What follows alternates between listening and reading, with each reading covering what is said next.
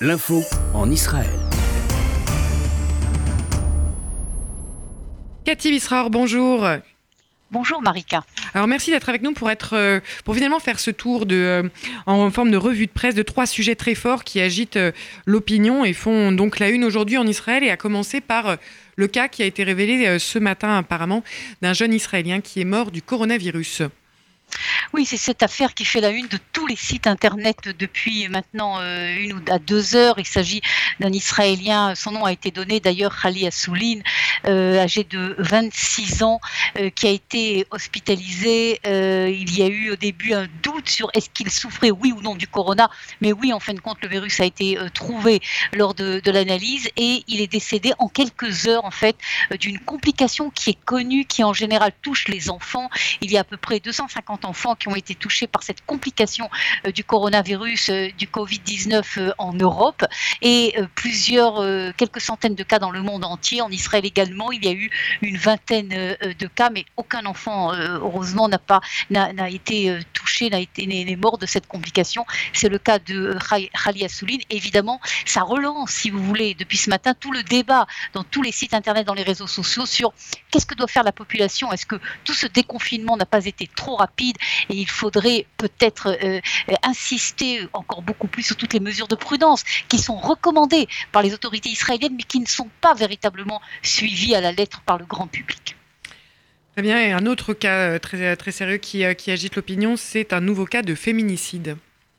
Oui, écoutez, c'est une affaire. D'abord, il faut rappeler que les cas de féminicide se sont multipliés malheureusement en Israël depuis six mois, où on approche, depuis trois mois, ou plus que plus que 12 euh, plus que 12 femmes ont été euh, tuées par euh, justement leurs leur conjoints ou également dans les milieux arabes et, bédouins par des proches de leur famille. C'est le cas d'une jeune femme bédouine enceinte, mère de trois enfants, qui a apparemment été battue par son mari. Et cette affaire, Malika, soulève véritablement un vent de contestation ici en Israël parce que il y a trop, trop de cas dans le secteur arabe israélien, également dans le secteur israélien juif, beaucoup plus dans le secteur arabe israélien et surtout bédouin. Et vous savez, ce qui soulève véritablement la colère, c'est la réaction de la famille de cette jeune femme. Le père, les frères qui disent il a fait un acte qu'il n'aurait pas dû faire, mais on le pardonne.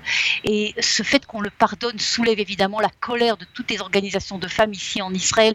Et ce qui se passe dans le milieu arabe euh, israélien et la responsabilité de l'État d'Israël, euh, disent ces organisations de femmes, elles exigent euh, une réunion urgente de la Knesset uniquement sur ce sujet pour essayer de changer cette situation dramatique qui se développe beaucoup plus grave que dans les années précédentes dans le secteur arabe israélien et bédouin. Et enfin, sur le terrain politique, Cathy, la question des annexions qui divisent la droite au final.